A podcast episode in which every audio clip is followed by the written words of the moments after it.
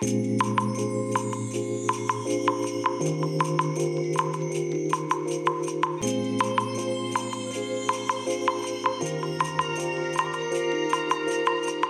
いおはようございます。本日はですね7月8日土曜日でございます。車の中の気温は27.9度ですね。いや暑いですね。えちなみに天気はですね曇りですね。今にもね雨が降りそうなそんな感じの曇り空でございます。はい。えー、それでですねえーとあれ？あれ？あれ？あれ？えーと ちょっと今日話そうとしたネタとちょっと違うんですけれども、あの、ドライブレコーダーをね、今この会社の軽ワゴン車につけているんですけれども、後ろ、後方をね、撮影するカメラを、ハッチバック、後ろのハッチバックの方にもね、つけているんですが、昨日あれかな、ドアを、このハッチバックを閉める時の衝撃で動いちゃったのかな、カメラがね、かなり下の方向いちゃってるんですよ。これダメでしょっていうね、えー、そんな状況になってますね。これ会社に着いたらちょっとこれ調整しなきゃいけないですね。気持ち下に下がっちゃってるんですよ。うん。困ったもんですね、これだとね。まあ、あの、映ってないわけじゃないんですけどね。映ってないわけではないんですが、ちょっとこれだとよろしくないんじゃないですかっていう。ああ、でもそんなことないか。大丈夫そうですね。あ、これだ。えっ、ー、と、大丈夫そうです。全体の画面を映したらね、そんなことなかったです。あの、多分ね、このミラーの、バックミラー、っていうか、ルームミラーですね。ルームミラー型の一体型の、えー、このドラレコになりますので、ルームミラーで映ってるところを上下でね、えー、高さをね、変えることができるんですよ。どうも、その設定がずれただけみたいですね。うん。だからそんなに関係なかったみたいです。はい。すいません。なんか全然関係ない話で。えー、それで今日のお話なんですけれども、昨日ね、ちょっとあの、仕事中にですね、必要なものがあって、カインズホームに買い物に行きまして、まあその時に一緒にね、ついでに、あの、私物もね、買ってきたという、えー、まあちょっとカインズホームでのお買い物のね、お話をしたいと思います。えー、まず最初にですね、え、先日手に入れましたゲーミングチェアですね。で、このゲーミングチェアをより快適に使うため、え、ということでですね、あのー、なんて言うんでしょうかね。要は、135度のリクライニングができるゲーミングチェアになってますので、その135度最大に、えー、リクライニングをさせた時に、肘掛けがあるんですけれども、肘掛けのところにキーボードと、それから、あの、あれです、えー、トラックボール。これをね、置きたいなと思うんですよ。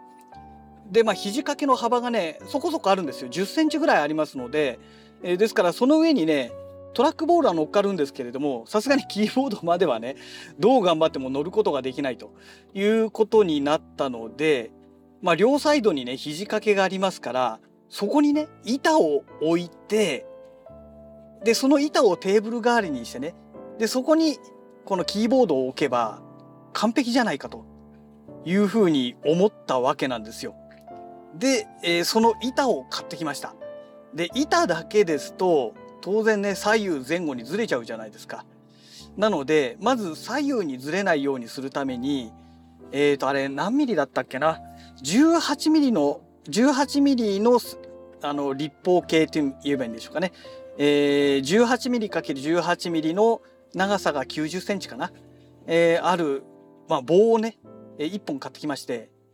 で、それをね、この肘掛けの内側にはまるような形で、えー、1本ずつ左右にね1本ずつつければもうこれで左右には動かなくなるはずなんですよ。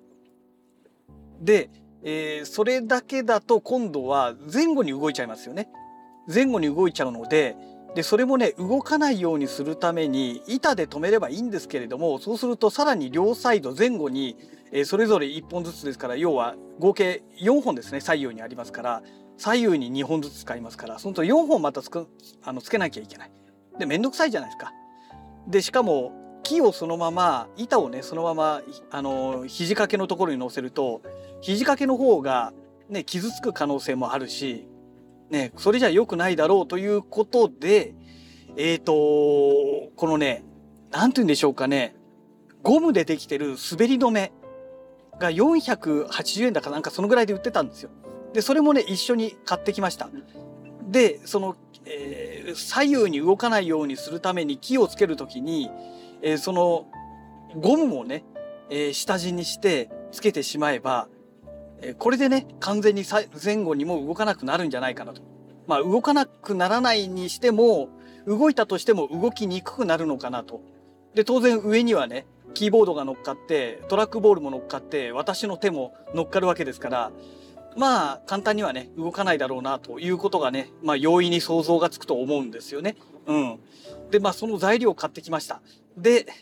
えー、昨日の夜早速作ればよかったんですけどもうめんどくさくてね昨日はね買うだけ買って満足して何もしてないという。ね、あのノコギリでねやっぱりね切らなきゃいけないのであのその棒とかをねえー、ですのでね、そのゴミの処理がめんどくさいなと思ってね、えー、結局ね、えー、何もやってないんですよね。うん、まあ、今日の夜にでもやれればいいかななんて思ってますけれども、ねえあれ、フロントガラスが濡れてきたな。雨降ってきたのかな？うん、雨降ってきましたね。あ、傘さしてる。うん、雨降ってきちゃいましたね。いや今日この後ね、あのー、クリーニングに入る賃貸の物件がありますのでそれをねちょっと現場を行こうかななんて思ってたんですけれどもめんどくさいなめんどくさいけど行かないわけにはいかないのでねちゃんと指示しとかないとね業者さん手抜かれても困っちゃいますんでね、うん、えーとまあそれを買いましたということとあともう一つですね、まあ、ここのとこしばらくこの首の調子がね本当にすこぶる悪くてですね。でまあ首からくるこの頭痛ですね。これがすごかったんですね。で今ね枕をしてないんですよ。枕をすると痛くなるでも最近枕してなくても痛くなるという状態があって多分ねあのストレートネックになっちゃってるんじゃないかなと私は思ってるんですけれどもで、えー、それをねなんとか解消しなきゃいけないなと。でストレートネックを解消する方法とかでね、えー、YouTube とかで検索するとですねやっぱりこの首の後ろ、まあ、仰向けに寝た時にね、首の後ろ、要は下ですね、えー、にですね、あのー、なんて言うんでしょうかね、まあ、拳台ぐらいの大きさのものを置いて、要は首を上に持ち上げると。仰向けに寝た状態で上に持ち上げるというね、えー、そういう状態にすることによってストレートネックが解消しやすい。解消するとは言ってないんですけどね。えー、解消するのではないかというようなお話が出てましたので要はここに何か物が乗っかればいいんだろうと物が乗っかるというかも物がね下に来ればいいんだろうということになったので、え、小さいね棒状の枕を探してたんですよ。で昨日カインズホーム行った時にそれも見てたんですけどなかなかそういうものがなくてですねどうしようかなと思ったらですねえっ、ー、とこの暑さ対策の一環で、えー、ひんやりピロー枕？ネックか、ピローネックっていうのかな、えー、というのがありまして、要はこの首の周りに襟巻きみたいな感じで、えー、棒をね、首に巻いたような感じの、なんかそういう感じのグッズが売ってまして、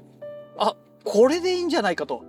いうことで、1980円だかしたんですけれども、とりあえず買ってきました。でね、えー、昨日の夜使って横になって寝たんですけれども、なんかね、寝てる間にね、無意識のうちに外してたみたいなんですよ。で、朝方気がついて、いや、つけてなきゃ意味ねえだろうと思って、もう一回首に巻いてね、横になってたんですけれども、まあ、1時間かそのぐらいですかね。なので、まあ若干ね、えー、昨日、まあ一昨日までと言えばいいんでしょうかね。一昨日、昨日の朝までと言えばいいのか。昨日の朝までと比べると、まあ、多少はマシかなという状態ですね。で、どうしてもこの首に巻きますから、どうしてもね、この首に違和感が出てきますので、慣れるまでね、ちょっと大変かなという部分があるんですよね。まあ、要はね、寝るわけじゃないですか。眠るわけで、眠る時に首の周りにね、こうちょっと何かが来るっていうのがね、なんか違和感が出ちゃうんですよね。うん。だからそこが慣れればね、ちゃんと普通に眠れるようになるんじゃないかなと思うんですけれども、で、幸いにしてね、首を絞めるような感覚まではいかないんですよ。ただ首にこの首の両サイドにもね当たりますからその感覚の慣れでしょうかねそれが必要必要かなというような感じの状態でございますね。はい。まあ、今回ね、この2つを買ってきまして、なんだかんだで5000円ちょっと、5000何百円だかかかりましたけれども、まあ、そのうちの1980円はそのピローネックっていうやつですから、えー、まあ、3000円ちょっとですかね。えー、3000何百円高が、このゲーミングチェア快適に使うためのグッズということでね、えー、かかった費用という感じですね。えー、買ってきた板もね、90センチあるので、